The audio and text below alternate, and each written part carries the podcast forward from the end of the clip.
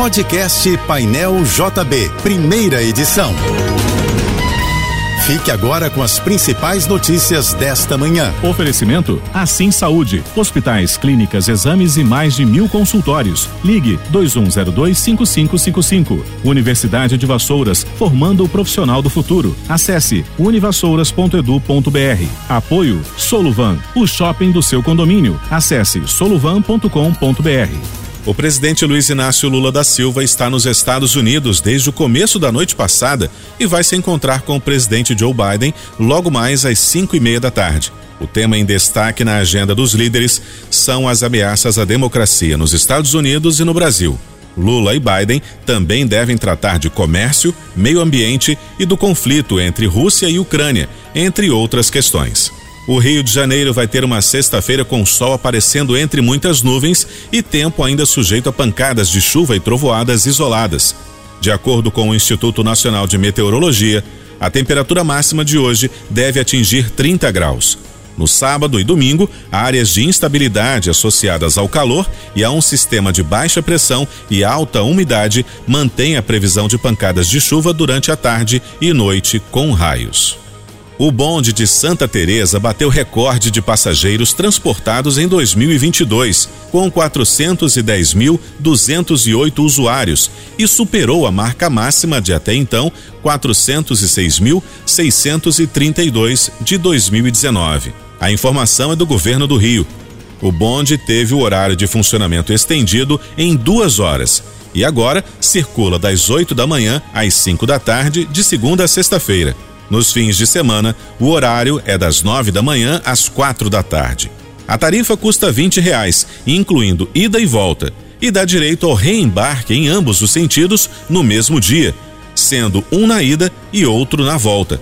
Moradores cadastrados, idosos acima de 65 anos, alunos da rede pública e portadores de vale social viajam de graça o Detran do Rio implantou uma novidade tecnológica para quem vai tirar a primeira habilitação. Examinadores das 40 áreas de provas práticas do departamento estão usando tablets para fazer a transferência online dos resultados das provas, agilizando assim o processo de emissão da carteira. Os tablets também passam a fazer o reconhecimento facial dos candidatos, substituindo a biometria o procedimento permite que o candidato aprovado tenha a primeira habilitação de forma digital em cerca de três dias, no posto digital do Detran ou pelo aplicativo Carteira Digital de Trânsito.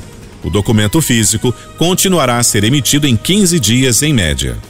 A Agência Nacional de Telecomunicações anunciou medidas para combater os aparelhos conhecidos como TV Box que transmitem de forma clandestina o sinal de TV por assinatura. Esses equipamentos oferecem sinal ilegal das operadoras de TV paga por meio de aplicativos que imitam os serviços da TV por assinatura e streaming.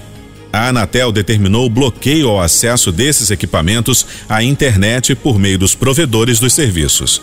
A agência também informou que retirou de circulação mais de 1 milhão e 400 mil aparelhos TV Box ilegais.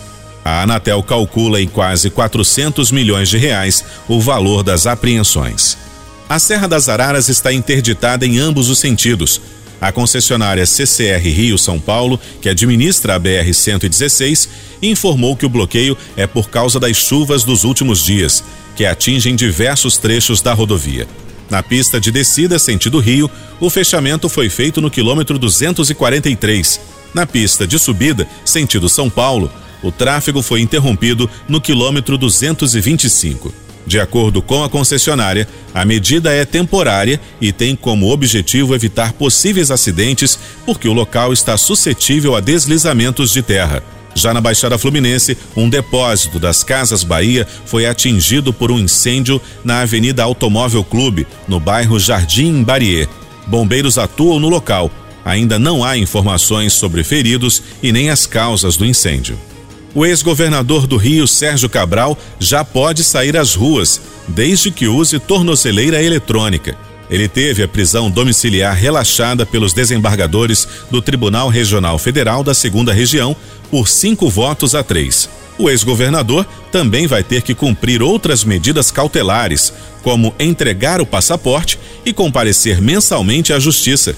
O processo é referente à Operação Calicut, que levou Cabral à cadeia em novembro de 2016. Ele tinha ido para a prisão domiciliar depois de ficar seis anos em reclusão no sistema penitenciário. O ex-governador está condenado a um total de 436 anos e nove meses de prisão em 24 processos, mas recorre de todas as decisões. A juíza titular da primeira vara da infância, da juventude e do idoso da capital, Lísia Maria da Rocha Mesquita, publicou uma portaria que proíbe a entrada de crianças e adolescentes na área de dispersão das alegorias no Sambódromo do Rio. O documento também cria uma área de dispersão, que corresponde a um espaço de 300 metros na rua Frei Caneca, para manobra dos carros alegóricos. A medida é para evitar acidente como o que matou a menina Raquel Antunes da Silva, de 11 anos, que foi imprensada por uma alegoria da escola em cima da hora, no carnaval do ano passado. A Polícia Civil e o Ministério Público do Rio desencadearam nesta manhã uma operação contra a lavagem de dinheiro. Os investigadores identificaram cerca de 42 milhões de reais decorrentes de patrimônio adquirido com o dinheiro da exploração de jogos de azar.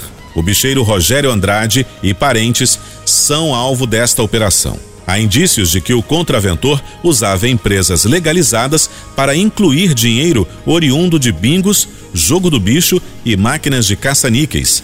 Agentes estão nas ruas para cumprir 25 mandados de busca e apreensão e não há pedidos de prisão. A justiça mandou bloquear 40 milhões de reais em bens e valores e entre os itens retidos estão seis carros, embarcações e moto aquáticas.